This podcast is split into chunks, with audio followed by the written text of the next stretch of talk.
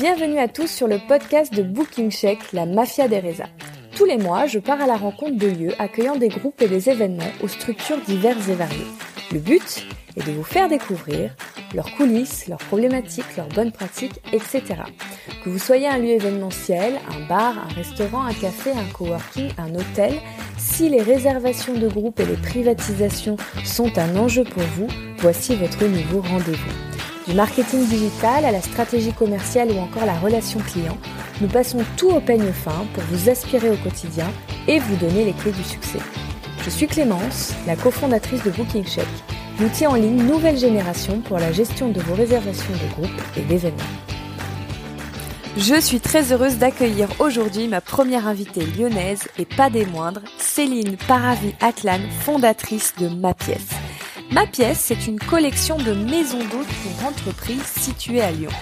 Bien, oui, mais qu'est-ce que c'est que des maisons d'hôtes pour entreprises? Eh bien, ce sont des lieux pensés comme des appartements, maisons, lieux de vie, mais adaptés aux besoins d'une entreprise pour ses événements.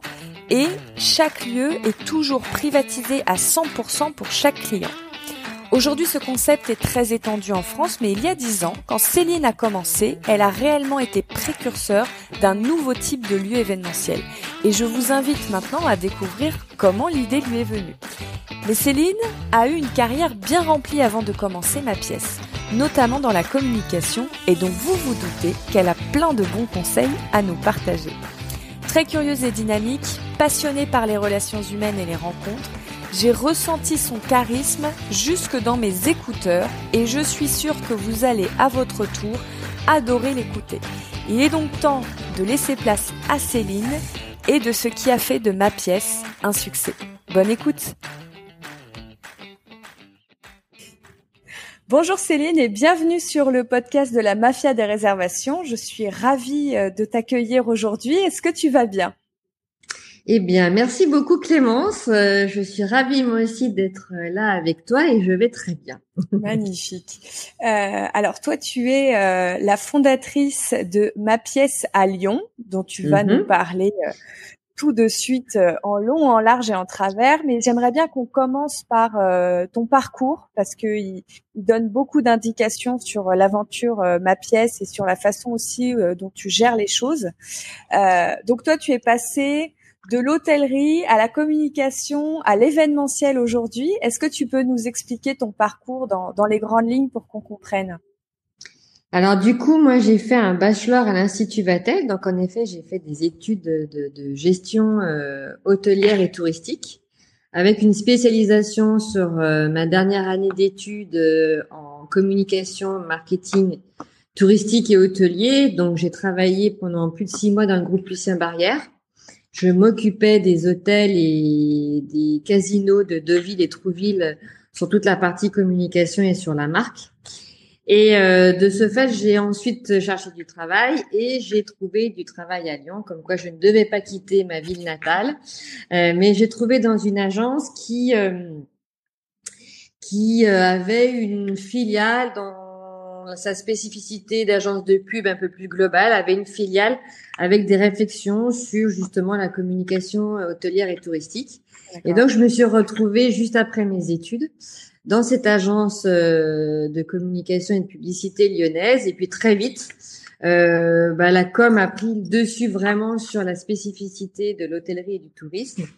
Et donc, j'ai travaillé dans cette agence euh, presque deux ans. Et puis ensuite, je suis allée travailler dans une très belle agence que tout le monde connaît, qui est l'agence Publicis, qui avait une filiale à Lyon et qui avait surtout une, une, une branche plutôt communication interne corporate. Et c'est là où j'ai travaillé pendant un peu plus de dix ans, avant de basculer chez l'annonceur euh, dans un groupe d'assurance qui s'appelle April, où là je me suis euh, occupée en, en responsabilité directe, d'abord sur une filiale et ensuite sur tout le groupe, de la communication interne. Voilà. D'accord. Donc, euh, et, et, et, ce choix de la communication interne, c'était une vraie volonté ou c'est arrivé euh, au fil euh, au fil de l'eau par par tes aventures professionnelles?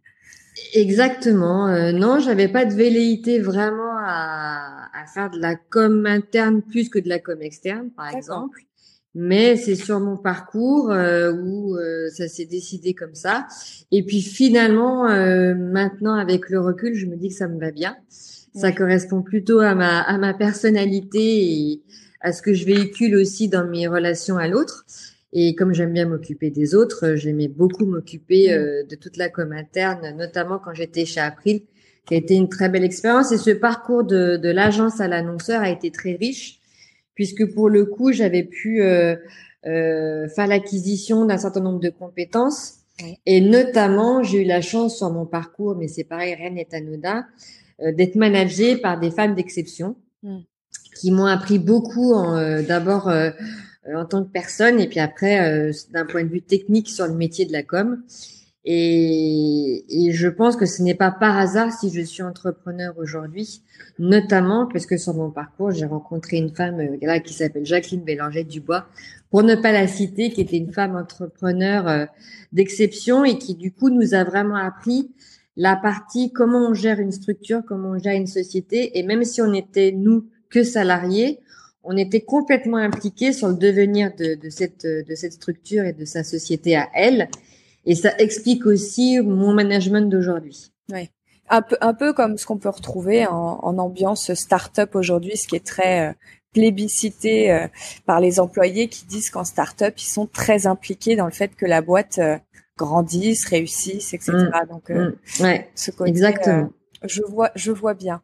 et alors, du coup, comment comment arrive ma pièce? Donc, tu es chez April.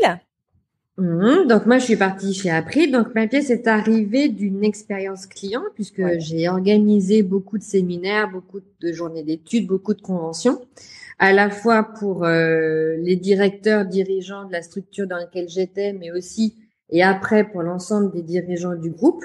Parce qu'on gérait quand même 55 filiales, il y avait plus de 4000 collaborateurs. Et c'est en cherchant des lieux d'événements où je me suis rendu compte qu'il y avait vraiment une pénurie d'offres, qu'il y avait une vraie réflexion à mener sur euh, sur ce marché de l'événementiel, sur ces lieux où euh, bah, il y a une dizaine d'années, il y a entre 10 et 15 ans, on trouvait essentiellement des salons dans des hôtels. Il y avait très peu, à part Château Forme, il y avait très peu de lieux euh, qui étaient vraiment avec une entité propre, avec une vraie réflexion, avec une, une vraie logique de service et d'offres euh, sur l'événementiel. Et donc du coup, c'est comme ça où j'ai commencé à réfléchir et je me suis dit mais il y a vraiment une il y a en tout cas sur Lyon quelque chose à bosser et à proposer aux, entreprises lyonnaises, aux directeurs de com, euh, aux dirigeants pour les inciter à se réunir de manière complètement différente et de les faire travailler de manière complètement différente. Voilà, donc c'est comme ça qu'est née l'idée en tout cas. Donc il y a 10-15 ans. Voilà, donc l'idée, elle est née à peu près en 2000, ouais, c'est ça, à peu près en 2010. D'accord. Euh, je suis partie d'April en 2011 et j'ai créé ma pièce en fin 2012. Voilà. D'accord. Euh, alors, justement, est-ce que tu peux vraiment nous expliquer le concept de ma pièce? Parce que là, tu nous as donné quelques mots-clés, quelques bribes. donc, du coup, alors ma pièce, c'est simple. Au départ, donc c'était qu'un seul espace, qui était donc euh, Place Bellecour, qui est toujours Place Bellecour. Donc, le concept de ma pièce, ce sont des maisons d'hôtes pour entreprises. Donc, l'idée, c'était de réunir euh, une seule société dans un unique lieu où il pouvait, enfin cette société pouvait réaliser euh, tous ces événements, euh, que ça soit de la conférence à la journée d'études, au séminaire, à la convention, enfin tout ce qui tourne autour de l'événementiel B2B, dans un espace qui lui est absolument dédié et euh, qui permet la confidentialité des échanges, qui permet la convivialité. Et en fait, ce qui était important pour moi, c'était d'avoir une offre complètement globale où à la fois on emmenait des équipes ou un dirigeant et son comité de direction dans un espace où il était finalement complètement chez lui. Donc il y avait une vraie appropriation du lieu en tant que tel et ensuite, c'était à nous de faire en sorte que tout ce qu'on pouvait proposer venait alimenter cette notion de privatisation exclusive. Et en fait, on a très vite rencontré notre public parce que quand on a ouvert, euh, on a ouvert dans un espace qui était euh, très bien situé géographiquement, facile d'accès, avec des codes euh, à la fois haut de gamme mais pas ostentatoires. Donc, on a très vite trouvé notre public et on a pu démarrer ma pièce sur les chapeaux de roue. De ouais, sur les chapeaux de roue quand même relativement vite puisqu'on répondait aux mêmes besoins que moi j'avais eu quelques années avant. Donc en fait, tout le monde nous a dit, mais ouais, non, mais c'est une super idée. Et voilà. Donc en fait, l'aventure a, démarré comme ça. Donc voilà. Donc aujourd'hui, ma pièce, c'est quatre adresses à Lyon. Mhm. Euh, toujours sur le même concept. Toujours sur le même concept, même si le dernier né est un petit peu différent, mais je pense qu'on va en parler. Et en fait, l'idée, c'est d'apporter une offre, euh, d'être complètement euh, présent sur toute la chaîne de valeur, à la fois en amont, sur l'accompagnement de nos clients dans la réalisation de leur, euh, leur événement, mais aussi dans la, la construction de leur événement, jusqu'à l'accueil le jour J et jusqu'à la fin de leur événement. Nous, l'idée, c'est qu'on puisse leur apporter à la fois un très beau lieu, mais tout ce qui va avec. Et c'est encore plus vrai aujourd'hui avec ce qu'on vient de, de, vivre euh, avec le Covid. Oui, notamment sur euh, toute cette partie interne. voilà. Le fait de permettre aux équipes de se retrouver. Ouais. c'est ça, c'est ça, c'est ça. Euh, donc, du coup, quatre adresses. Ça s'est fait en combien de temps? Vous êtes développé en combien d'années? En fait, euh, alors on a le développement s'est fait comme l'histoire de la création. Mhm. C'est-à-dire que le développement s'est fait par une demande. D'accord. C'est pas euh, un matin où je me suis dit bah tiens si je veux voir un deuxième ma pièce. Euh, c'est en fait, on a eu une demande. Le, le, premier lieu, donc le premier ma pièce, euh, une surface de 210 mètres carrés. Grosso modo, on a une jauge moyenne entre 25 et 45 personnes. D'accord. Et on avait beaucoup de demandes de petits groupes. Par exemple, on avait une équipe euh, ou un dirigeant ou un directeur qui venait avec son équipe euh, financière, par exemple, et qui disait, bah, moi, j'aimerais bien revenir, mais plutôt qu'avec mon comité de direction. Donc, comme le lieu est privatisé en exclusivité pour une seule société, quand le client voulait revenir à 10, à 12, à 15, c'était du coup moins intéressant évidemment et financièrement pour nous.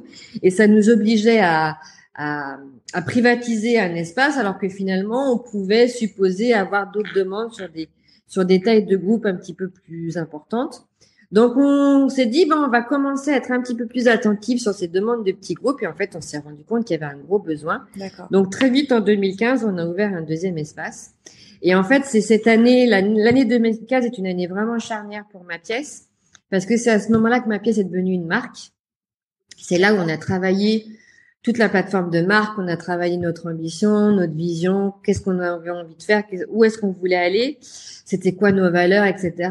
Et c'est là où on s'est dit, bah, ma pièce, on va pluguer des sites géographiques à la marque. Donc, c'est pour ça qu'on a aujourd'hui ma pièce Bellecour, ma pièce Jacobin, etc., mhm. etc.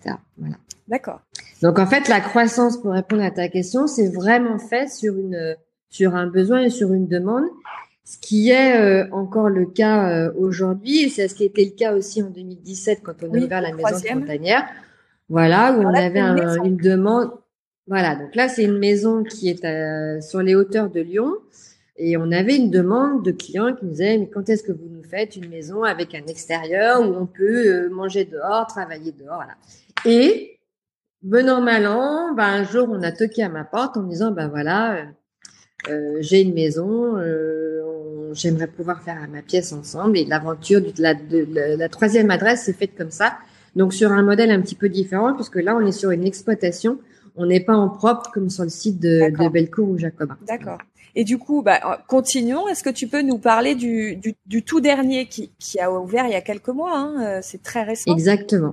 C'est très récent. Donc pareil, en fait, toute l'histoire de ma pièce, et c'est ce que je voudrais qu'on arrive à comprendre euh, sur ce podcast, c'est que toute l'histoire de ma pièce est avant tout, et j'allais presque dire exclusivement, une aventure humaine. Euh, les choses ne se font que par des liens, que par des rencontres, que par des valeurs partagées, des envies d'aventure communes. Euh, et donc tout ce projet Ma Pièce attire, englobe, amène à lui des personnes qui ont envie à un moment ou un autre d'apporter leur pierre à cet édifice, à ce projet-là. Mhm. Et c'est en fait, c'est moi, c'est ça qui m'anime, euh, c'est de pouvoir à la fois faire venir des, des clients dans mon lieu, évidemment, mais que ces clients-là puissent aussi vivre leur propre aventure, leur propre expérience, et que nous, on puisse fédérer autour de ce concept-là des partenaires, euh, euh, des restaurateurs, voilà, qu'on puisse vraiment avoir une, euh, un projet commun, voilà, une communauté qui nous emmène tous sur ce sur ce projet qui finalement est d'une richesse absolument dingue. Euh, parce qu'on arrive tous à un moment à y trouver quelque chose. Voilà. Donc soit c'est de manière très personnelle, soit c'est au contraire un vrai projet professionnel, on a permis à certaines personnes de créer leur société euh, parce qu'on est devenu du coup nous clients. Enfin voilà, il y a des choses très intéressantes qui se passent et du coup toutes les histoires euh, depuis ma pièce Jacobin, donc ma pièce montanière, c'en est une. Voilà, c'est une c'est une demande, donc c'est une collaboration. Et euh, le dernier né qu'on a ouvert un peu précipitamment juste après le confinement, euh, qu'on a ouvert avec Stéphanie et Nathalie, euh, qui sont aussi elles deux femmes entrepreneurs lyonnaises, qui ont créé un concept d'hôtellerie qui s'appelle Mi Hôtel, où en fait ce sont des suites domotisées euh, avec euh, ce qu'elles appellent leur, leur signature, c'est l'hôtellerie autrement. Et donc elles ont participé, elles ont proposé un, un projet très fort à Lyon parce que ma pièce à La Tourose, c'est avant tout un lieu qui s'appelle La Tourose, qui est dans le Vieux Lyon, euh, qui est un lieu qui est euh, pour les Lyonnais, mais pour les touristes aussi, un lieu chargé d'histoire parce qu'il date de la Renaissance. Et euh, voilà, donc il y a eu un, un, très beau projet à la base. Et dans ce projet-là, il y a deux entités. Donc il y a l'entité Mi-Hôtel qui, elle, gère la partie hôtellerie. Dans cette partie hôtellerie, il y avait un salon qui était donc dédié à de l'événementiel et elles sont venues euh, me voir euh, en me disant bah voilà, euh, on se connaît très bien, on avait déjà travaillé ensemble, euh, on avait déjà monté une offre qu'on appelait Business Suite sur d'autres hôtels qu'elles avaient, enfin sur d'autres suites. Et donc du coup, elles m'ont dit voilà, on a on a un salon qui est dans cette entité là. Nous, c'est pas notre cœur de métier et on serait ravis que ma pièce puisse gérer ce, ce salon. Et le lieu est tellement dingue. Hmm.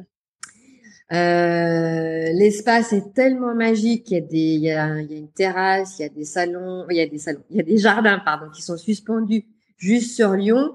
Qu'on s'est dit, mais en fait, ça fait carrément sens de pouvoir proposer ça aujourd'hui et de l'intégrer dans la collection des lieux ma pièce pour nos clients. Donc voilà. Donc en fait, on a aujourd'hui cette quatrième adresse qui est une adresse, je dirais, tout autant d'exception que les autres.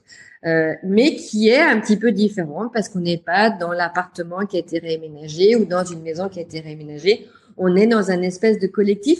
Mais je trouve que ça fait encore plus de sens aujourd'hui dans cette situation qui est complètement euh, inédite, particulière euh, et un peu compliquée pour chacun de nous.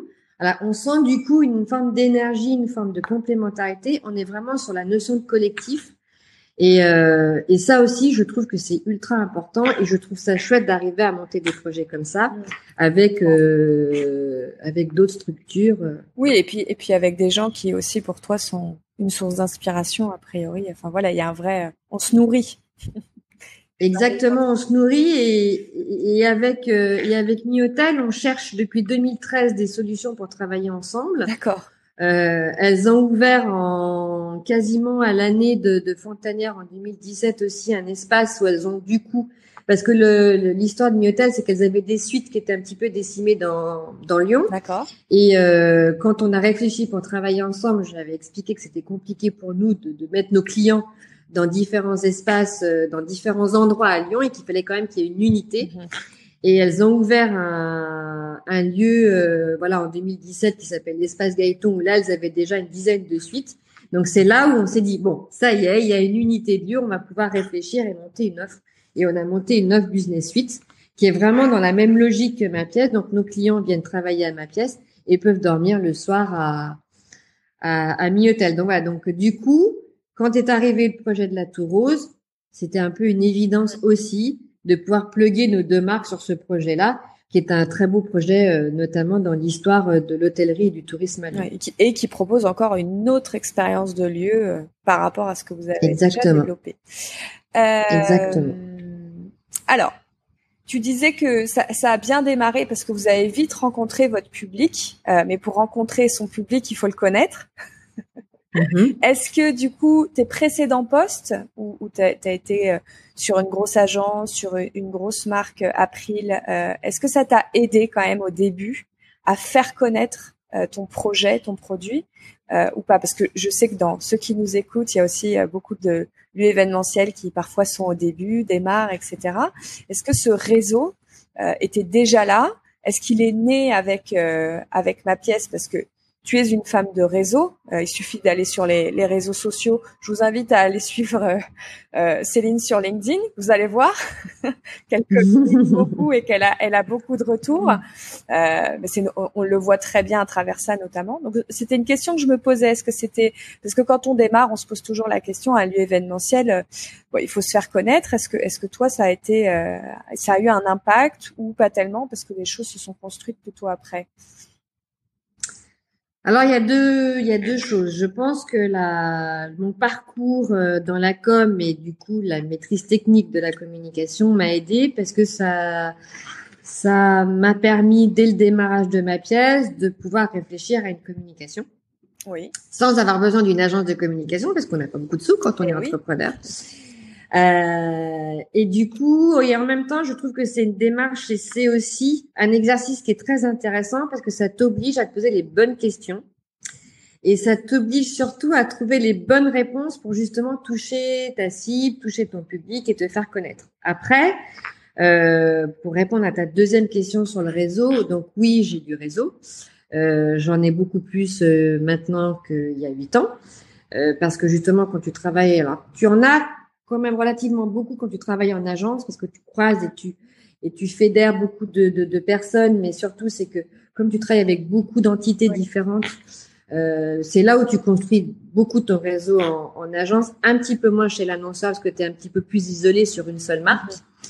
Mais c'est vrai qu'au démarrage de ma pièce, le réseau a été important. Et après, là où c'est aussi très important, donc ça c'est un petit conseil que je peux donner à tous ceux qui démarrent euh, un lieu d'événement, c'est de réfléchir à quel type d'événement vous devez faire au démarrage. Je m'explique. Ce qui a fait toute la différence et ce qui a lancé la marque Ma Pièce, ce qui a lancé le projet Ma Pièce sur Lyon il y a huit ans, c'est que de par mon réseau, mais ça aurait pu arriver aussi par d'autres sources, mais de par mon réseau, on a pu organiser une conférence de presse. D'accord. Euh, où on a fait venir des journalistes. Oui. Et en fait, ces journalistes ont découvert le lieu en même temps qu'ils venaient faire cette conférence de presse euh, à, ma pièce. Et donc, ils ont parlé évidemment du client pour qui ils étaient venus faire la conférence de presse. Mais du coup, on a eu aussi plein de papiers, nous, en disant, on vient de faire la conférence de presse de tel client dans un nouveau lieu qui vient d'ouvrir, etc., etc. Donc ça, tout de suite, on a eu des papiers sans faire de communiqué de presse, sans faire de dossier de presse. Donc ça, ça nous a boosté. Et ensuite, c'est là où je pense que ça peut être un vrai conseil. Il ne faut pas hésiter au démarrage à faire des soirées euh, d'une marque qui, par exemple, fête son anniversaire, qui invite d'autres clients, etc., pour faire du brassage et faire venir plein de gens chez vous. Parce qu'en fait, il n'y a rien de tel que d'avoir euh, à, la sortie d'un événement euh, le bouche à oreille qui fonctionne, la notoriété qui démarre et en fait, nous, on a eu quelques événements d'anniversaire. De, par exemple, on a des boîtes qui ont fêté leurs 10 ans, leurs 5 ans à ma pièce, qui du coup invitaient leurs clients, invitaient leurs partenaires, invitaient leurs banquiers, invitaient leurs assureurs, invitaient leurs notaires. Et en fait, très vite, ça s'est su que sur Lyon, il y avait un lieu qui, qui s'était, euh, qui s'est ouvert. Et en fait, le bouche à oreille a très vite fonctionné. Donc, en fait, dans la stratégie, quand on n'a pas beaucoup de moyens, euh, notamment quand on n'a pas un gros budget comme quand on démarre, il faut être assez malin et ne pas hésiter à monter des partenariats ou des collaborations avec, par exemple, des marques qui peuvent parler de, de votre lieu, avec qui vous pouvez faire des partenariats. Je parle pas de gratuité, hein, mais en tout cas de réfléchir un petit peu sur la portée que peut avoir un événement que vous faites euh, dans votre espace. Et ça a été le cas à ma pièce. Donc, on a eu de la chance d'avoir très vite quelques événements comme ça. On a, par exemple, un événement tous les deux ans à Lyon qui s'appelle le CIRA, que tout le monde connaît. Voilà. On a eu de la chance de faire une très belle soirée et, là, on a eu beaucoup de restaurateurs lyonnais, beaucoup de chefs lyonnais, donc très vite, ça s'est su. Donc, on a pu toucher très vite différentes communautés sur Lyon, euh, à la fois euh, dans le secteur de l'industrie, dans les services, dans l'assurance. Et puis évidemment, c'est là où le réseau sert parce que il faut faire des déjeuners, il faut organiser des visites. On a fait beaucoup aussi de petits déjeuners où on invite euh, des assistantes de direction, par exemple, des clients. Donc ça, c'était. Voilà, donc je pense ça, que. C'était des événements où toi, tu invitais des potentiels clients. Voilà.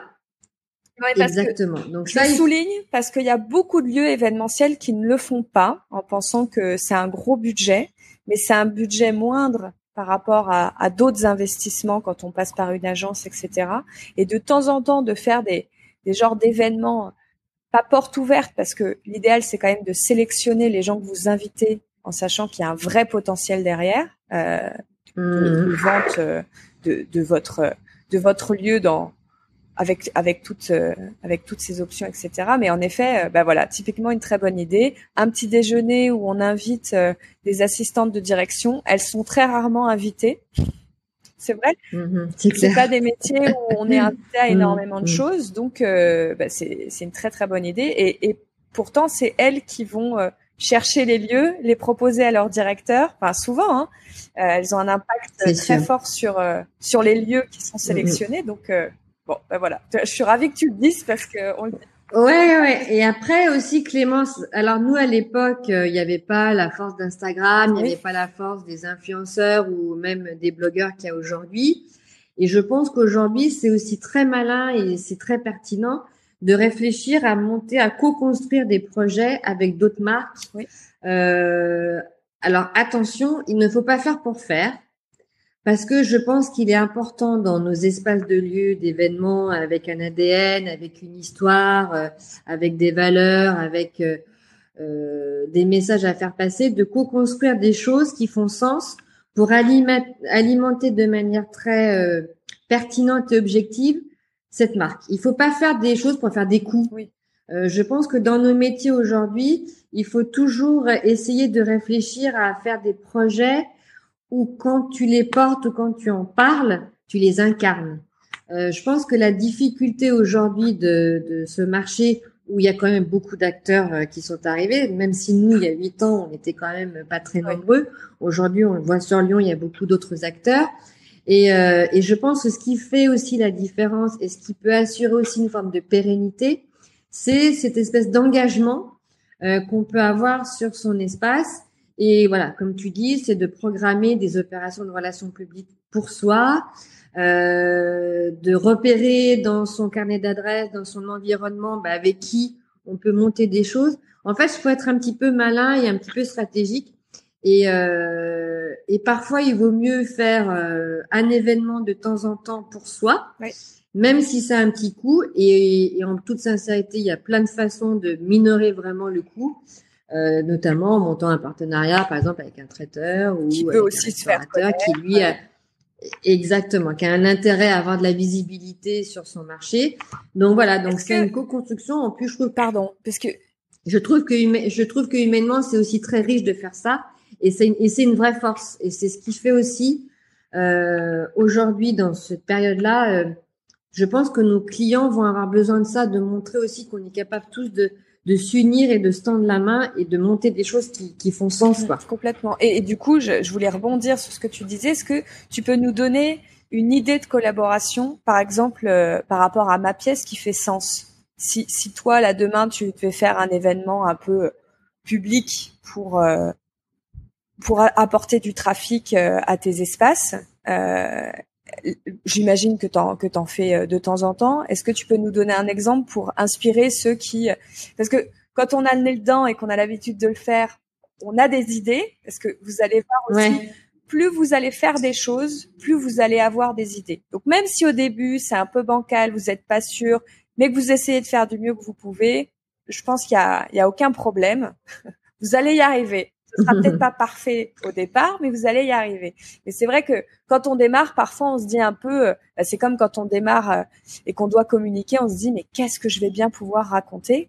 Bah, Avec les collaborations, c'est un peu pareil. Moi, j'ai souvent des, parce que je parle, je parle à beaucoup de lieux, j'ai cette chance, qui me disent, euh, oui mais je, je sais pas trop quoi faire, euh, qui, comment, pourquoi. Parfois, il y a des gens qui sont un peu plus euh, qui ont moins confiance en eux sur euh, sur les, les choix à faire. Donc euh, donc je me disais euh, voilà, est-ce que tu as, un petit exemple?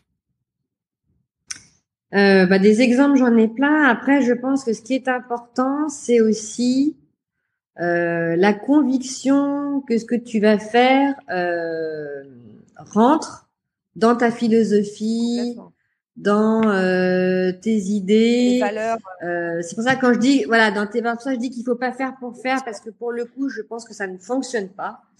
Euh, moi, je suis convaincue qu'il faut être euh, dans la, la, il faut avoir un lien affectif presque avec les gens avec qui tu fais des choses pour que ça fonctionne. Euh, parce que s'il y a juste un intérêt économique ou un intérêt de donner de la visibilité, ça, ça ne marche pas. Je pense qu'il faut vraiment incarner et avoir des convictions. Par exemple, moi, je, je on fait les rencontres de ma pièce. D'accord qui sont des moments privilégiés où on, justement on invite nos clients, on invite aussi quelques prospects euh, euh, qu'on aimerait bien avoir demain comme clients. Et du coup, on monte des collaborations avec des, des partenaires. Donc, on a euh, le concert de l'Hostel-Dieu, qui est par exemple une formation de musique baroque, avec qui on travaille depuis quasiment la création de ma pièce. Et tous les ans ou tous les deux ans, on fait une opération ensemble euh, parce que d'abord, on aime euh, faire des choses ensemble. Et ça, c'est la première chose et c'est le plus important. On aime aussi, du coup, partager euh, cette connivence, euh, cette envie de faire des choses à plusieurs, euh, cette, cette envie qu'on a aussi de, de mettre en avant nos marques. Et du coup, tout projet qu'on arrive à créer, c'est fluide, c'est simple. Et quand tes clients arrivent, c'est fluide, c'est simple, ça respire l'envie, ça respire l'enthousiasme. Et c'est ça qui fonctionne aujourd'hui. Donc en fait, dans les collaborations, donc voilà, on peut faire, euh, par exemple, avec ces personnes-là, on a eu fait avec des restaurateurs, euh, on a eu fait aussi avec des marques dans la déco. L'idée, c'est d'arriver à trouver des acteurs. On a fait beaucoup avec des artistes. Encore hier soir, on a, on a fait la promotion d'une artiste lyonnaise qui s'appelle Britta Mallet, voilà, qui est une femme qui commence à euh, être assez importante dans le réseau culturel lyonnais. Donc voilà. Après, tout dépend de quelle cible vous voulez toucher. ça aussi qu'il faut qu'on dise à. Voilà, c'est est-ce que tu as envie de, de, faire un événement pour toucher essentiellement euh, des dirigeants? Bah, tu vas pas faire la même chose que si tu as envie de toucher essentiellement des assistantes de direction. Donc il y a une vraie réflexion sur le quoi, le comment et le pourquoi et en final le qui. Et à partir de là, trouver des personnes qui ont envie de faire des choses dans ton entourage, qui aspirent euh, au partage, qui aspirent à, euh, à l'échange. Là, ça se trouve, je pense qu'il n'y a pas de problème. Mais l'idée, c'est plutôt de d'avoir une forme d'affinité, euh, de connivence avec la personne avec qui tu vas, comme tu peux faire un événement avec plusieurs marques. Oui. Si au final, on raconte une histoire et on Ouais, et ça, je trouve que c'est hyper important et, et, et, on a toujours eu que des super retours sur ces événements-là parce que finalement, ça correspond complètement à la marque Ma Pièce et à tout ce qu'on véhicule depuis huit ans. Il y, a, pas, il faut être, il faut être hyper aligné, il faut être très logique et il faut avoir une forme de ligne de conduite quand on fait une communication, quand on communique sur sa marque, quand on communique sur son lieu, de façon à ce que les clients s'y retrouvent et, euh, et on peut s'adresser à différentes cibles en utilisant une sémantique différente, mais en ayant vraiment un socle euh, qui soit qui soit là et important et que du coup tu véhicules et ça fait sens et ça apparaît presque un peu comme une évidence et c'est ça qui est super. Et, et d'ailleurs, euh, je voulais je voulais rajouter parce que je sais je sais qu'il y en a pour qui euh, tous ces sujets là euh, sont un petit peu compliqué. Je sais que parfois vous êtes un peu perdu euh, sur justement trouver ce sens, etc. Euh, un, un, des, un des conseils que je peux vous donner, euh, juste pour clôturer sur cette partie-là, c'est de c'est de vous écouter. Est-ce que euh, vous, en tant que dirigeant d'un service commercial ou en tant que dirigeant d'un lieu, euh, sont des choses que vous aimez ou qui font sens pour vous, qui ont un écho particulier. A priori, si à chaque fois vous restez dans des choses qui vous touchent, il va y avoir un sens parce que vous incarnez votre votre lieu. Donc je, pense que tu vas être d'accord parce que voilà. c'est sûr. tu c'est hyper important. Je pense que c'est forcément quelque chose de euh, très euh, compliqué euh, avec non au contraire surtout pas. C'est ça, c'est que voilà. Voilà, c'est exactement ça. Surtout faites des choses ultra simples, ultra simples, authentique.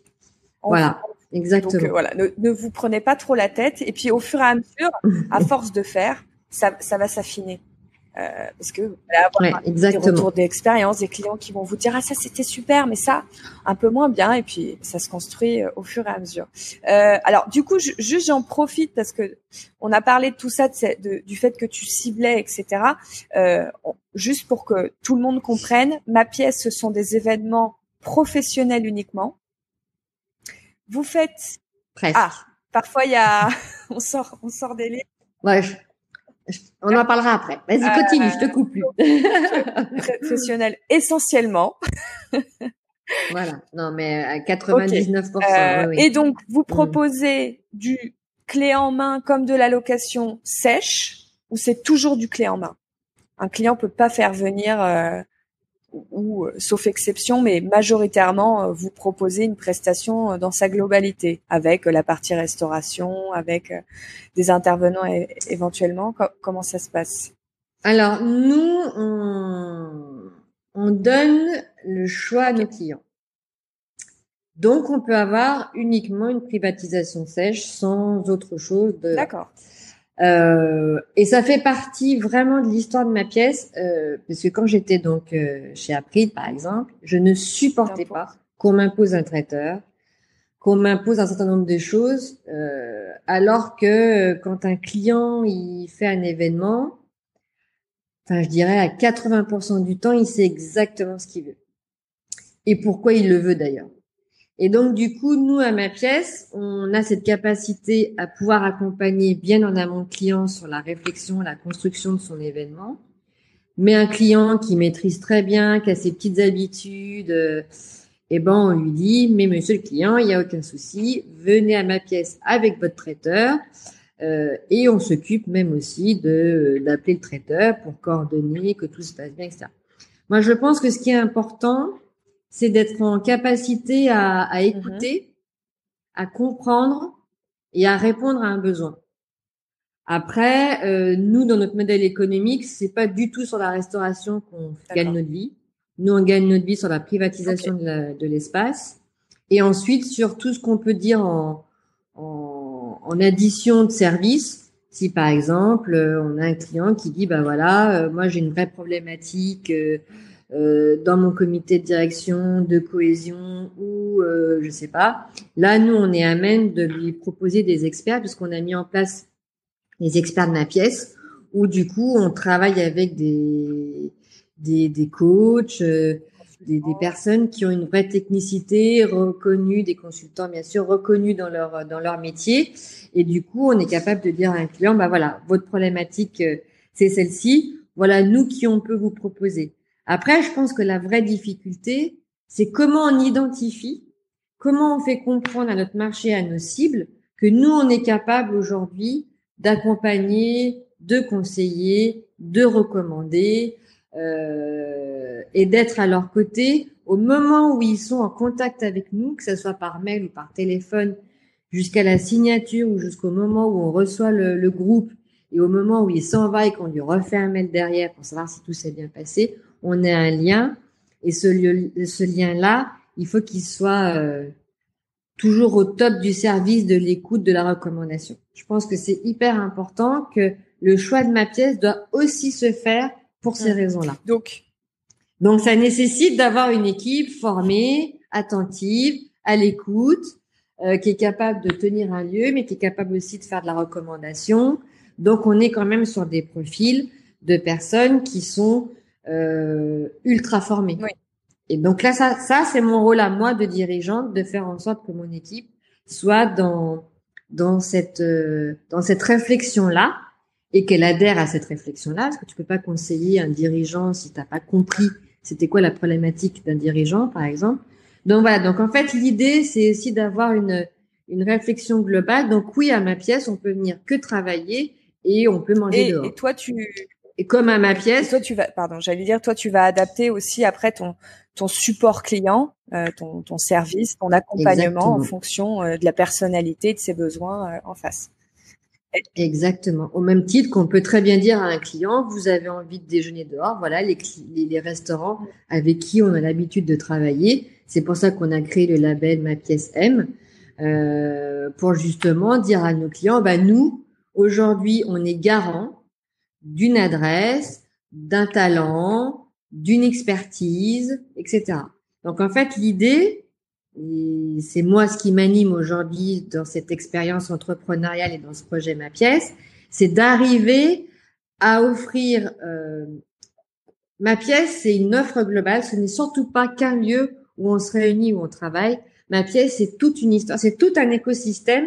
Et c'est pas du tout présomptueux quand je dis ça, mais c'est vraiment un ensemble de personnes qui se retrouvent, qui sont là, qui et, et c'est ce qui fait aussi que je pense que le concept fonctionne aujourd'hui et qui fonctionne de la même manière qu'on peut dire aujourd'hui qu'on est en croissance. C'est parce qu'on arrive toujours à être là hmm. quand il faut être là mais on est très discret. Mais, on est là. A une phrase que j'avais entendue, euh, enfin que j'avais lue dans un dans un article que j'avais beaucoup aimé. Alors moi, je suis une grande consommatrice de d'articles et de podcasts euh, euh de d'experts d'événementiel, mais aux États-Unis, parce que je trouve qu'ils sont notamment très forts sur toute cette expérience client. Euh, les, les États-Unis ont toujours été très bons euh, sur leur leur rapport. Euh, comment dire Ils savent faire du commercial euh, mais sans jamais être euh, frontal, je trouve. Ils sont vraiment mmh, très doués mmh, euh, mmh. sur ça. et j'avais j'avais lu dans un des articles ne soyez plus une destination, soyez un voyage. Et c'est exactement ce que c'est exactement ça. C'est que la finalité, c'est pas juste de leur louer un lieu dans lequel ils vont pouvoir faire X ou Y, c'est de leur proposer tout un panel euh, de, de services qui vont créer une, toute une expérience et puis et puis qui va permettre aussi de créer une relation très forte parce que il va y avoir une vraie mm-hmm. une vraie confiance en se disant euh, au fur et à mesure ils vont peut-être aussi même lâcher la bride. D'ailleurs, je vais tout de suite rebondir avant qu'on reparte en discussion. tu disais dans une autre interview que vous aviez plus de 30% de vos événements sont des clients récurrents. Est-ce que tu penses que c'est à 100% lié au fait que vous ayez créé tout, tout cet écosystème euh, ma pièce, cette communauté, ce, ce panel de, de services, de, de recommandations, etc. Euh, au, au-delà du fait que j'imagine qu'il doit y avoir euh, un, un, bon contact avec les équipes aussi euh, sur place. Je pense que vous vous occupez bien d'eux, mais est-ce que tu penses que c'est lié à, à, tout ça, à tout, à, ouais. Évidemment, évidemment. Euh, nous, on a, euh, on a des clients qui sont dans l'aventure MyPlace depuis le début. Alors euh, c'est c'est ça qui est chouette d'ailleurs parce qu'on on les accompagne aussi dans leur dans leur aventure euh, d'entreprise.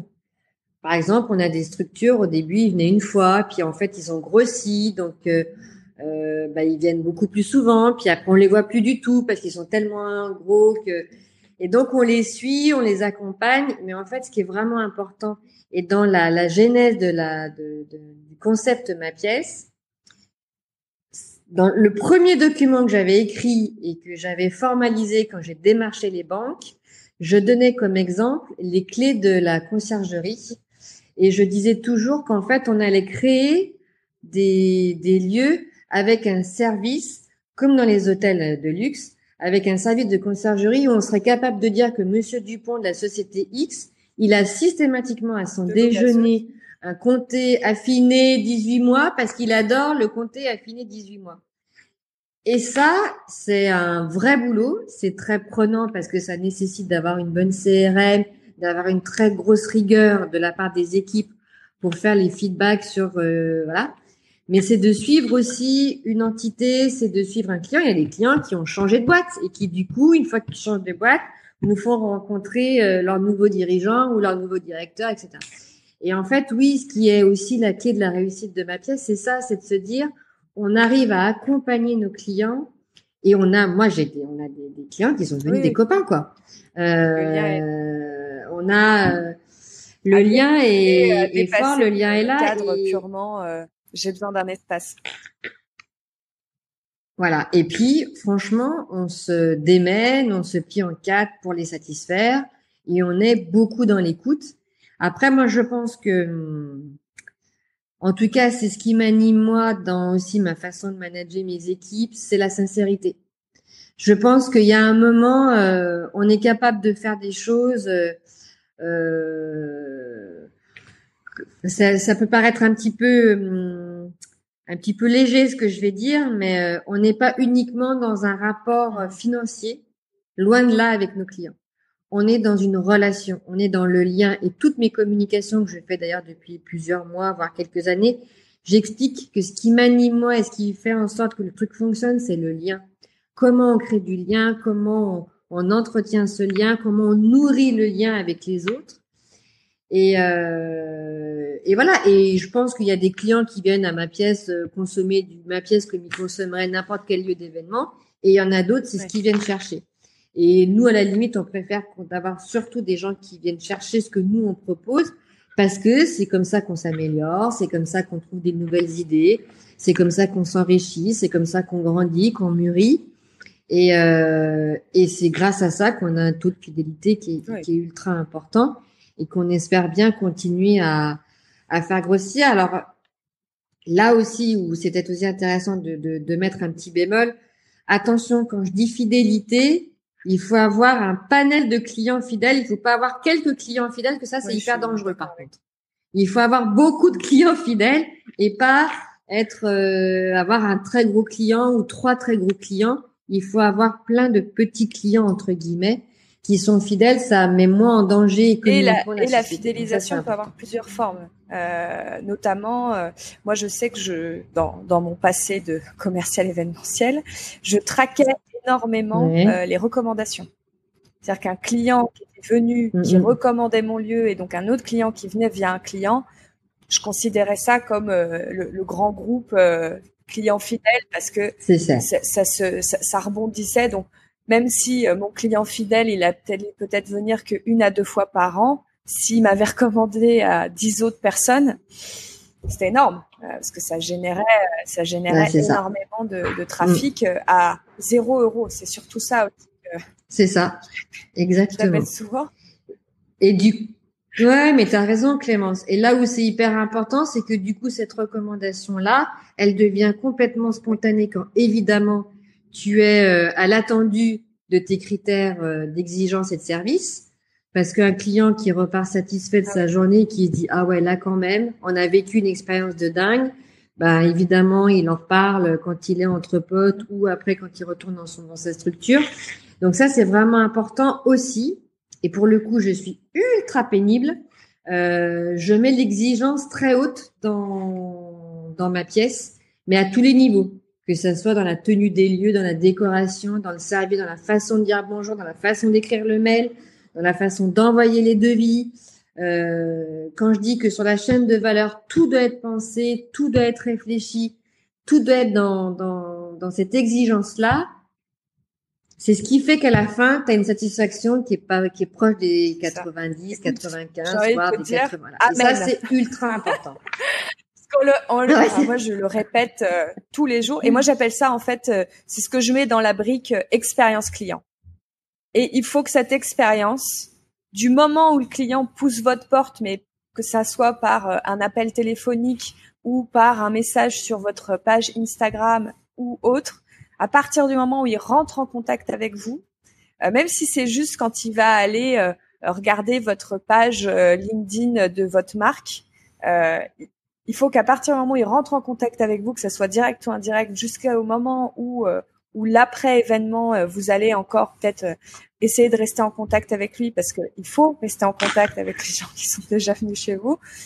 Il faut que l'expérience soit linéaire. Il faut que il faut que la qualité que vous ayez mis, parce que souvent la qualité est centrée sur l'événement euh, en physique, mais tout l'avant est indispensable. C'est pour ça que c'était très intéressant quand tu nous parlais de toute cette partie où euh, vous essayez euh, chez ma pièce de développer euh, avec les équipes leur sensibilité à comprendre la personne qui est en face de soi, à comprendre ses besoins, à être à l'écoute, à s'adapter, etc., etc. parce que parce que tout ça, c'est ce qui va aussi avoir un impact énorme sur votre taux de mm-hmm. confirmation. Un client qui vient pas euh, qui va pas signer une, fois parce que euh, c'était pas adapté à ce qu'il voulait faire. Peut-être que parfois, tout simplement, la configuration de votre lieu ne correspond pas euh, au lancement presse du produit XY, etc. Donc, bah, malheureusement, euh, le deal ne se signe pas. Mais si vous avez eu, euh, si vous avez une attention, vous avez proposé à ce, prospect une expérience haut de gamme, pouvez être sûr qu'il va revenir vous, vous solliciter pour ces prochains événements. Donc, c'est aussi miser sur les prochains événements qui arrivent pour ce client, pour cette marque. Hmm. Euh, donc, euh, je suis euh, à 100% d'accord avec toi. Et alors, du coup, je rebondis sur ce point-là. Est-ce que tu as quelques conseils? Parce que c'est vrai que c'est un peu abstrait, ce côté être à l'écoute, ressentir le client. Est-ce que toi, tu as des petits...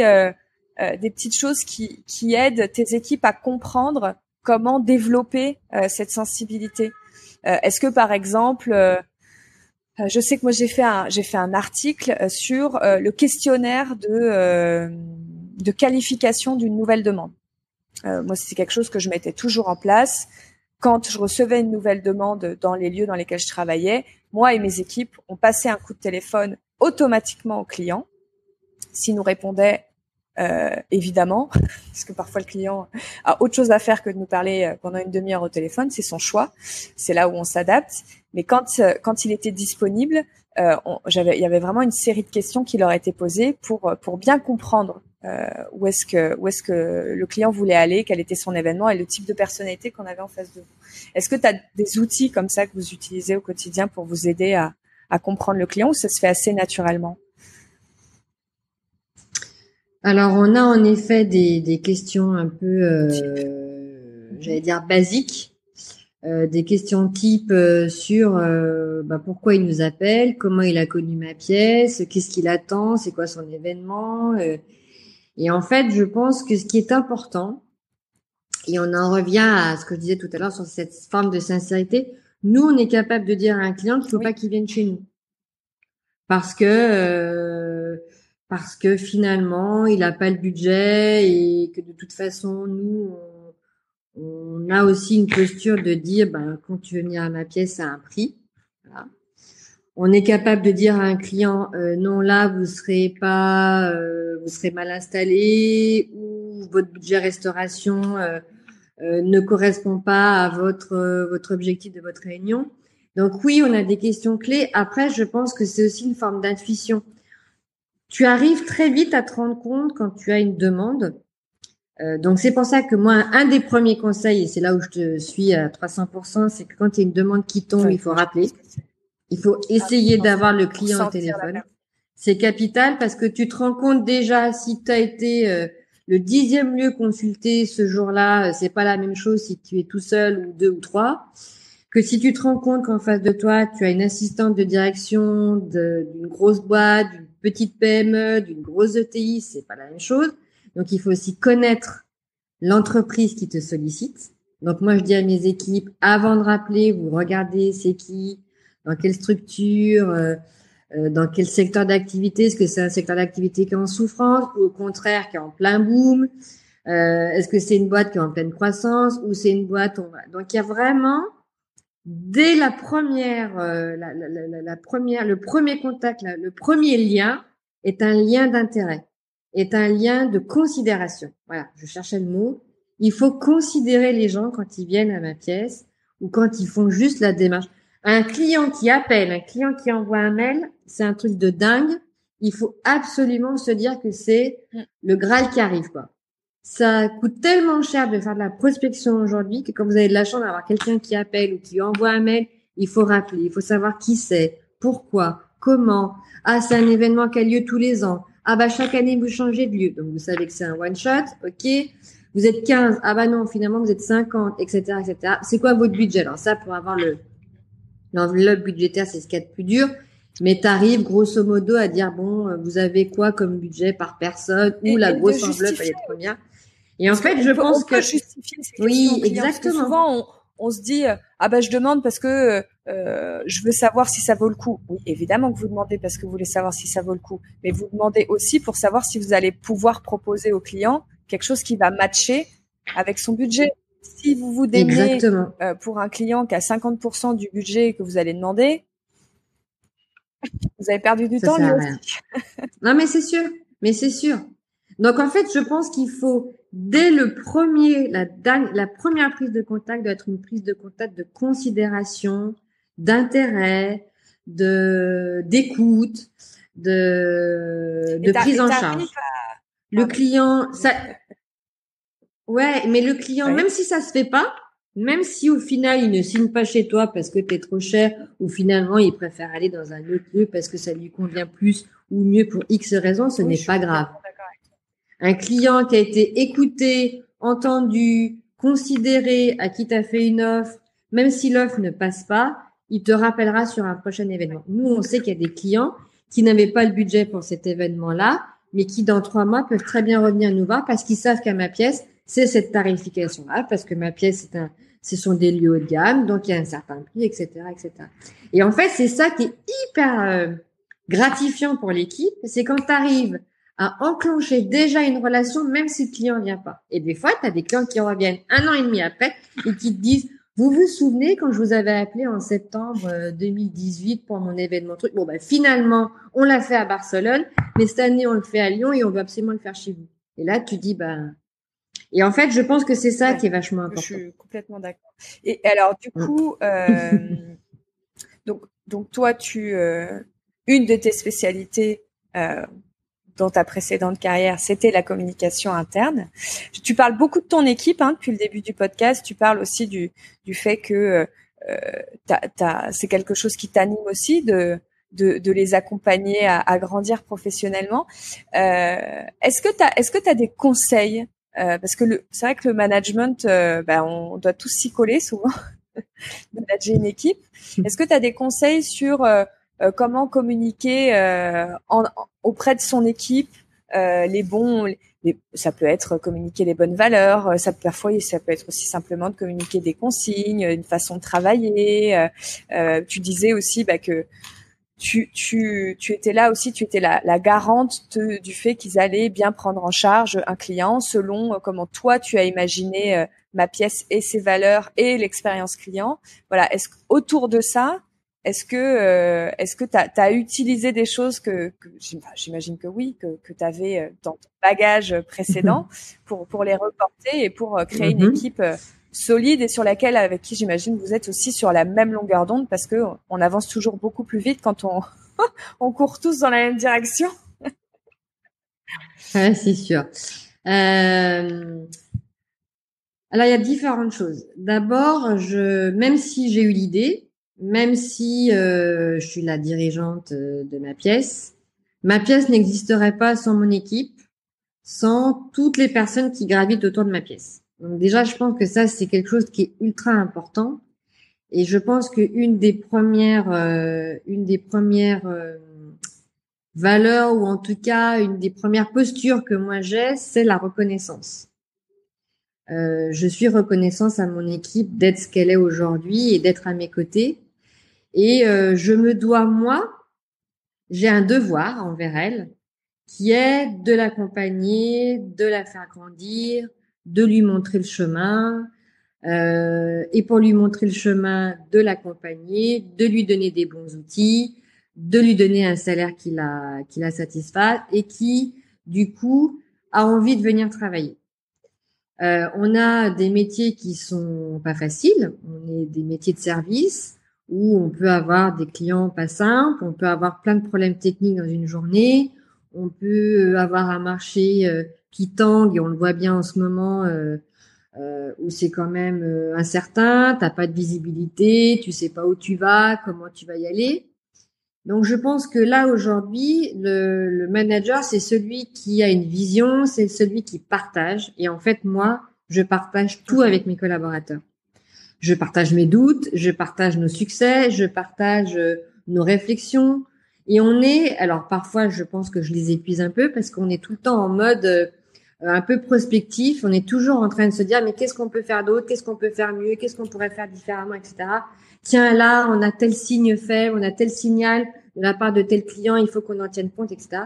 Donc du coup, l'idée c'est de, moi par exemple, je ne conçois pas le je ne conçois pas la punition, par exemple. Je ne conçois pas euh, le, le, le, le, manager ou le dirigeant qui hurle sur son équipe. Jamais je n'ai hurlé sur mes équipes parce que je pense qu'il y a un moment, il y a un émetteur et il y a un récepteur et que si l'émetteur est pas bon, le récepteur devient pas bon. Après, il y a un problème de technique, il y a un problème de technicité, il y a un problème de compétence, mais pour le coup, c'est une mmh. question aussi de recrutement. Donc, si tu recrutes la personne qui n'a pas les bonnes compétences dès le départ et que tu n'arrives pas à la faire grandir, bon, bah là, c'est un problème de recrutement. Donc, je crois aussi que ce qui est important, c'est d'arriver à emmener tes collaborateurs sur cette aventure-là. Donc, tu vois, quand on disait de partager des valeurs, bah oui, exactement. Euh, on a des partages de valeurs, de simplicité, d'enthousiasme, euh, d'envie, de curiosité.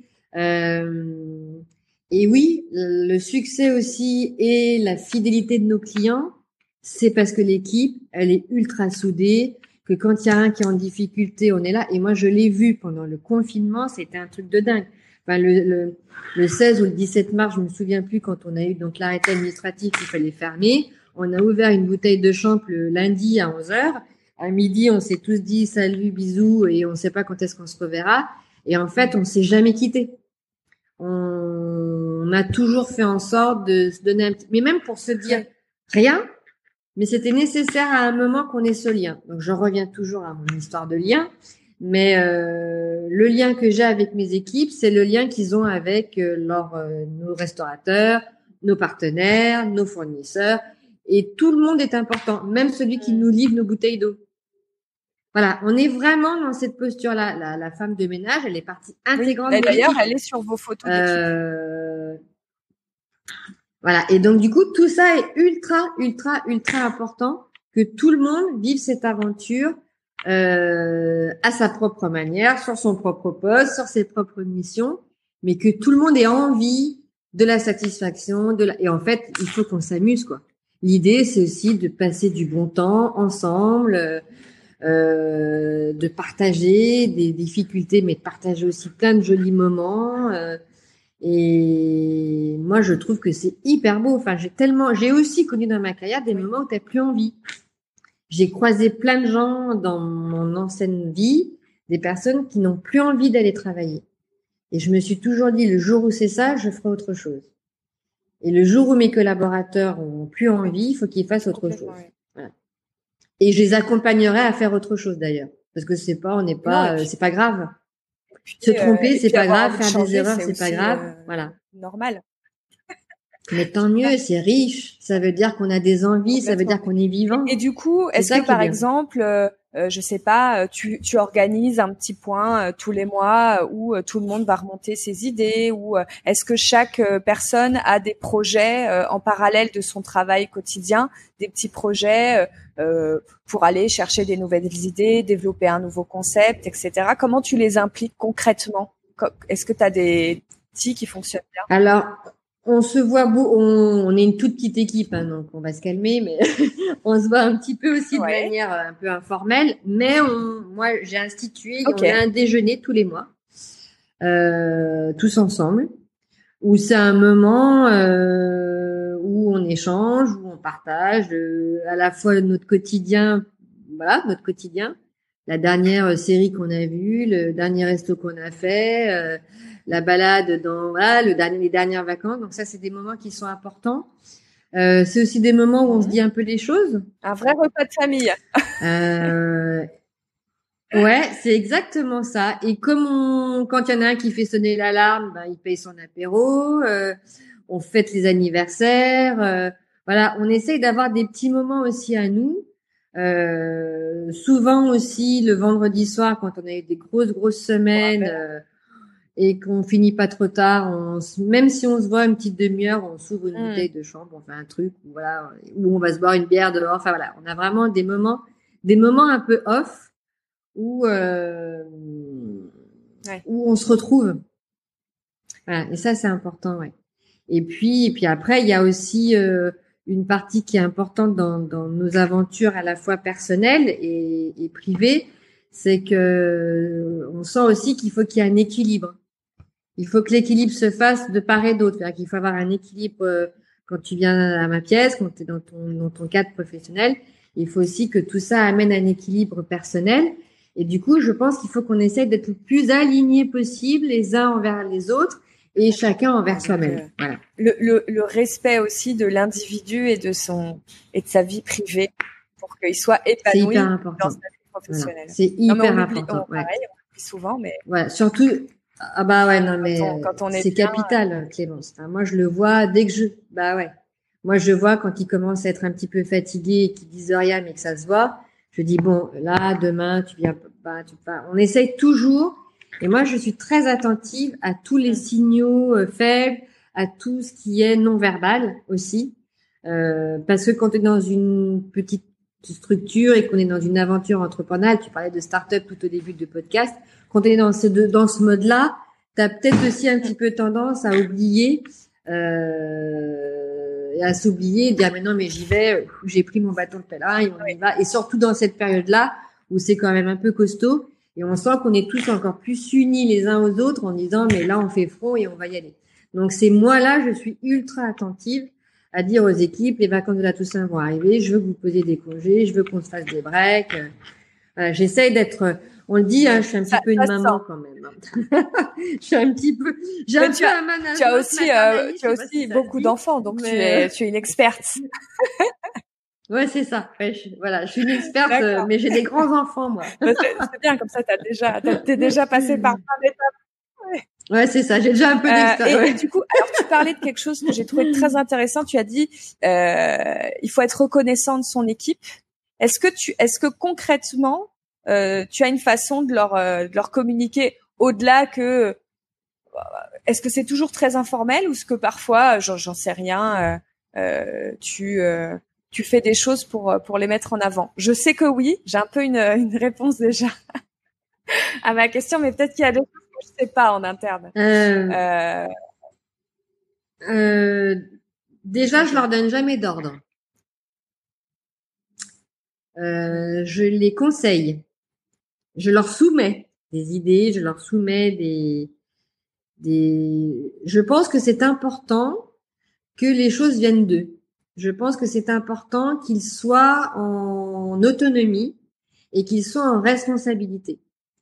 Ça n'empêche que c'est pas parce que tu es responsable et que tu es autonome que tu n'as pas le droit de te tromper, que tu n'as pas le droit de faire des erreurs, mais du coup, de poser des questions et du coup, le questionnement incite évidemment la réponse. Ce qui, quand il y a un questionnement, quand il y a une réponse, il y a des échanges. Et c'est dans les échanges et c'est dans ce questionnement-là que tu grandis, que tu apprends. Donc c'est pour ça que je ne dis jamais fais ci, fais ça. Je dis toujours ça serait bien de réfléchir pour peut-être que ce service-là, on le fasse plutôt comme ça. Qu'est-ce que vous en pensez? Parce que si tu es dans l'injonction des choses, et ça, je l'ai vu par ma carrière de, de communicante en communication interne. Il faut qu'il y ait euh, une fière, il faut être fier d'appartenir à une entreprise. Il faut comprendre pourquoi on va dans cette direction-là et pourquoi pas dans une autre?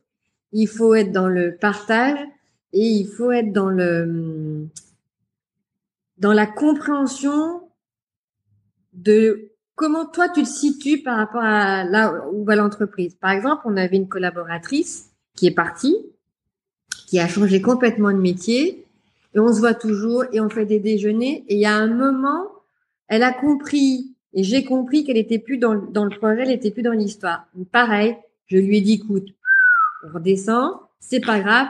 Moi, je suis là aussi pour t'accompagner, je suis là aussi pour te faire grandir, même si demain tu plus à ma pièce. Donc en fait, ce qui est hyper important, c'est d'être toujours dans l'appropriation, la compréhension.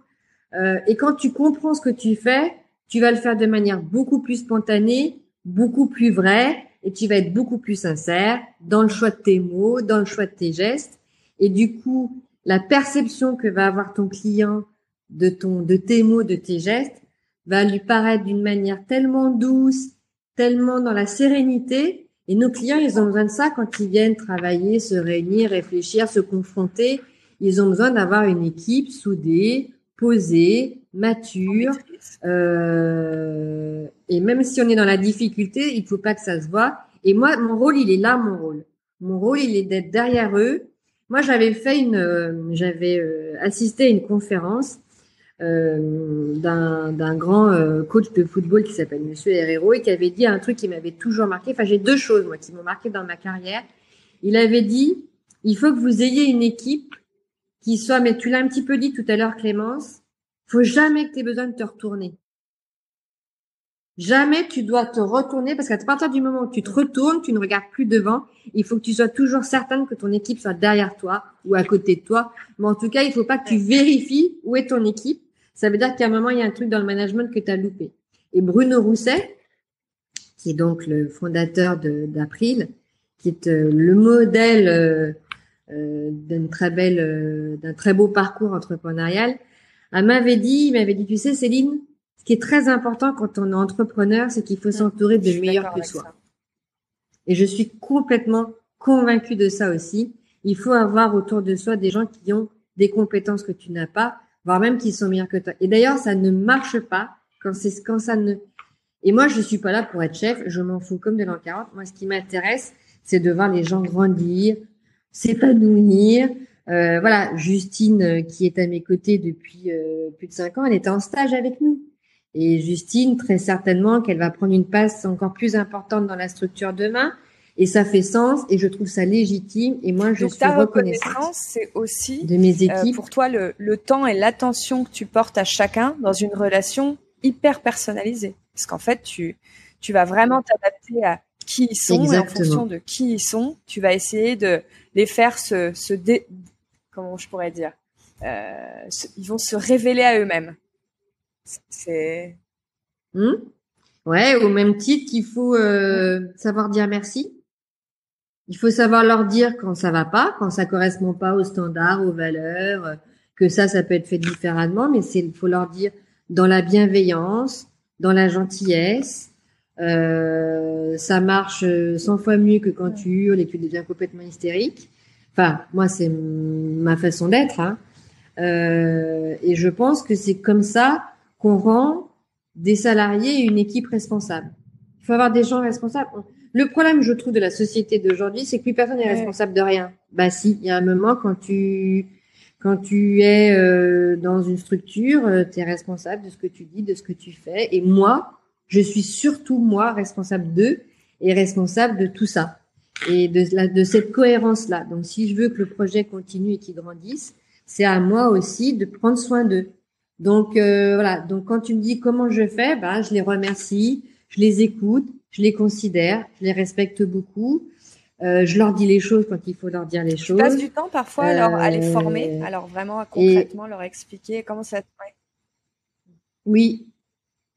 Ouais, je passe beaucoup de temps à, je passe beaucoup de temps. Et je vois tout de suite quand il y a un petit truc où là ça va pas et je prends le temps en tout cas de je prends le temps. Et je prends le temps aussi de leur dire bon parce que, ça c'est quelque chose que moi j'ai observé aussi euh, quand, quand j'ai pu manager euh, de façon beaucoup plus euh, beaucoup plus beaucoup plus euh, j'ai beaucoup moins d'expérience que toi. Mais parfois parce que je, je, tout à l'heure je te disais c'est pas toujours évident d'affûter quelqu'un sur son bon sens émotionnel parce qu'il n'y a pas de règle. on lui dit pas, bah voilà, tu vois bleu, tu poses cette question-là. C'est un peu plus subtil que ça. Et en fait, généralement, je trouve que rien mm-hmm. qu'en passant du temps et euh, en rectifiant, en montrant, en les, par mimétisme euh, et parce qu'on se fait confiance et que ça se fait dans la douceur et dans la bienveillance, euh, les équipes comprennent justement cette sensibilité Qu'est-ce qu'on veut dire par euh, il faut ressentir le client, il faut comprendre euh, à quel point il faut qu'on soit impliqué ou pas dans son organisation. bref, euh, pour des raisons diverses et variées, mais voilà. Donc c'est pour ça que je je ressoulignais quand je disais donc ta toi ton ta façon de faire, c'est aussi d'être très présente, mais de façon en one to one avec chaque personne, enfin chaque personne qui constitue ton équipe pour les emmener euh, là, là où ils vont, ils vont pouvoir se révéler. Mm. Donc euh, voilà, c'était. Exactement. Et puis je pense aussi, ce qui est important, c'est de les écouter. C'est quoi leur perception? Voilà, moi je vais avoir 50 ans. Euh, ils ont entre 25 et 30 ans. Bah, ils ont une autre vision, ils ont une autre sensibilité, ils ont une autre approche. Donc je leur apprends plein de choses, mais ils apprennent plein de choses. Et en fait, c'est ça qui est hyper intéressant. C'est d'être en capacité à leur dire, mais c'est quoi votre vision à vous? C'est quoi votre trip? C'est quoi votre truc? C'est quoi? Qu'est-ce qui vous fait kiffer, en fait? Qu'est-ce qu'on peut faire demain pour, euh, donc parfois, on, on, voilà, on est vraiment sur une réflexion de créativité ou, euh, et puis on fait pas parce que c'est complètement délirant ou finalement on fait en partie.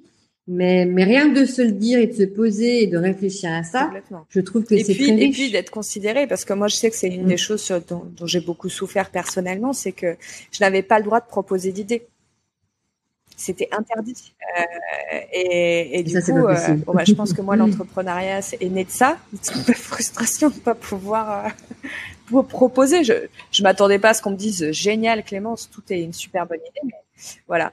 Du coup, je hmm. rebondis pour euh, pour pour clôturer euh, ce, ce, bel épisode. tu disais donc d'une certaine façon, tes équipes étaient une grande source d'inspiration. Euh, est-ce que tu en as d'autres? Est-ce que tu as, d'autres choses qui te permettent de, de t'informer, de t'inspirer sur nos métiers euh, et de faire évoluer tes lieux, tes équipes, euh, tes produits?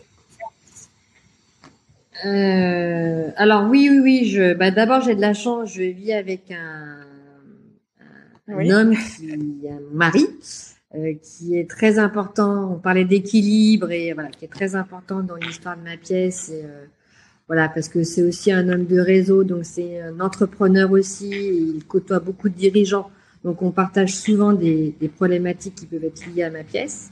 Et son regard, mais, euh, mais évidemment euh, très important et parfois très très utile.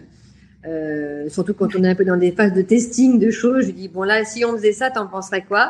Donc ça c'est rigolo. Après mes sources d'inspiration, elles sont aussi euh, moi, je suis une, euh, je suis dans la dans la dans la relation. Donc, je m'inspire beaucoup de de mes amis, de, de mes enfants, de ma famille, de toute cette, de tout ce qui m'entoure, qui est mon petit monde à moi, mais qui est mon petit monde précieux. Euh, après, je m'inspire beaucoup, je lis beaucoup de romans graphiques, par exemple, euh, parce que ça me permet à un moment de, de, de, de, de plus vite déconnecter que sur de la lecture classique. Je j'écoute aussi beaucoup de podcasts, j'écoute aussi, euh, je lis aussi beaucoup de philosophie. Je j'essaye en tout cas, alors je, je le dis, mais j'ai des périodes où je suis plus à même, plus plus en capacité à être disponible dans ma tête et que d'autres périodes.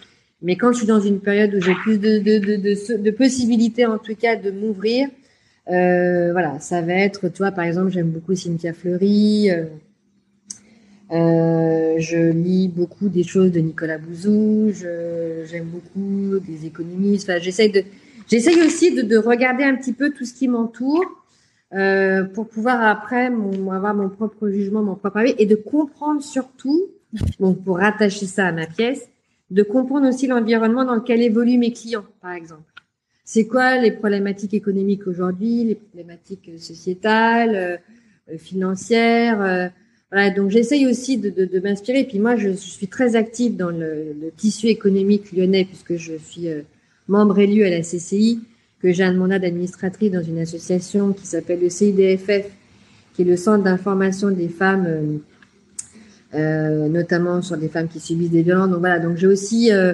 une vraie euh, une vraie appétence à tous ces sujets qui qui sont importants aujourd'hui. Et puis une autre façon aussi moi de me déconnecter, c'est que je fais de la céramique. Voilà, j'ai besoin à un moment de faire des choses pour essayer de de couper mon cerveau parce que la limite de l'entrepreneuriat, c'est que tu es quand même toujours branché H24 sur ta boîte, tes soucis ou tes projets ou tes idées ou ton développement. Euh, voilà, donc j'essaye de m'inspirer de ça. J'essaye aussi beaucoup de m'inspirer de, de passionnés euh, de talent. Donc j'aime beaucoup la restauration, j'aime beaucoup les bons vins, j'aime beaucoup la bonne cuisine. Euh, voilà. Donc en fait finalement des choses très très, simples. Diverses. Je crois que je suis euh, assez euh, ouais, énormément. Ouais, très di ouais, euh, exactement. C'est très divers et voilà, aller faire une petite rando, ça me ça me fait du bien et j'adore ça et ça m'inspire au même titre que euh, bouquiner ou d'écouter un podcast euh, sur France Culture, euh, par exemple. Voilà. Donc j'essaye en tout cas de d'être aussi moi à l'écoute de, de mes limites et de mes envies pour pouvoir après être vraiment disponible pour les autres. Et, du coup, euh, pour continuer sur cette inspiration, euh, est-ce qu'il y a quelqu'un que tu aimerais entendre sur ce podcast dans ton environnement euh, événementiel tu dirais, voilà, qui, qui, aurait quelque chose selon toi d'intéressant à partager à notre communauté? Qui a aussi un lieu d'événement comme, comme, le mien, par exemple? Quelqu'un qui, qui, tu trouves a des idées originales, euh, pertinentes, euh, voilà, où tu dis toujours, tiens, ça, c'est, ça, ça me plaît. Euh, quelqu'un qui tu trouves intéressant. Alors, du coup, il y a une personne qui, à Lyon, réfléchit à une démarche assez intéressant parce que c'est vrai que du coup, quand j'ai créé ma pièce il y a 8 ans, j'étais quasiment la seule. Depuis, il y a beaucoup d'acteurs qui sont arrivés et qui font des choses super et qui du coup ont alimenté, ont nourri le marché et, je trouve ça génial. Après, il y a rien de vraiment nouveau, je trouve. Euh, mais il y a beaucoup de choses en même temps. Et c'est justement ce, foisonnement de choses qui fait que, Lyon devient vraiment une place importante dans le marché de l'événementiel, notamment sur des lieux d'événements. Après, j'ai pas vraiment de personnes. Euh, je suis assez admirative euh, de cette jeunesse entrepreneuriale comme toi, Clémence, euh, qui non, mais c'est vrai, qui vous avez le courage de, de vous lancer dans l'entrepreneuriat. Alors c'est aussi plus culturel maintenant qu'à notre époque. Euh, l'entrepreneuriat était pas porté comme les puis la France est un pays euh, très entrepreneurial et notamment Lyon. On a beaucoup de dispositifs pour favoriser l'entrepreneuriat. Donc euh, non, j'ai pas de, de, de, de, personnes. Je pense que ce qui est important que qu'on puisse savoir nous tous un regard aussi sur des experts, sur des expertises. Je pense que c'est intéressant aussi que sur tes podcasts, tu puisses à un moment faire venir euh, quelqu'un qui gère, je sais pas quelqu'un de chez Gel Evans qui est un gros mastodonte dans le, dans le monde entier. Mais je prends. Donc je t'en donnerai, comme tu peux aussi euh, réfléchir à euh, des personnes qui ont euh, ancré leur, leur lieu plus sur une thématique qu'une autre. Donc je pense par exemple à l'Augusterie, on en a déjà parlé, je t'ai conseillé d'appeler Solène Legros, qui elle a réfléchi à son lieu sur un angle très artistique. Voilà, je trouve que c'est intéressant. Il y a aussi Céline Melon qui a manifesté à Lyon, qui elle en fait vraiment un lieu de présentation de l'art contemporain. Euh, c'est une démarche nouvelle et ça n'existe pas. Donc voilà, donc je trouve qu'il y a quand même sur ce marché-là des lieux qui sont arrivés sur l'idée de la privatisation exclusive, comme pouvait l'être ma pièce il y a huit ans, mais qui ont aussi réfléchi à apporter d'autres choses et à alimenter la réflexion et à nourrir le service et l'offre. Bah, et c'est ça que je trouve euh, intéressant. on va, on va continuer à travailler alors. euh, J'imagine que pour te joindre, eh ben, le mieux c'est soit d'aller sur ton site mypièce.com et d'envoyer euh, un email, euh, ou de t'ajouter sur LinkedIn et t'envoyer un message.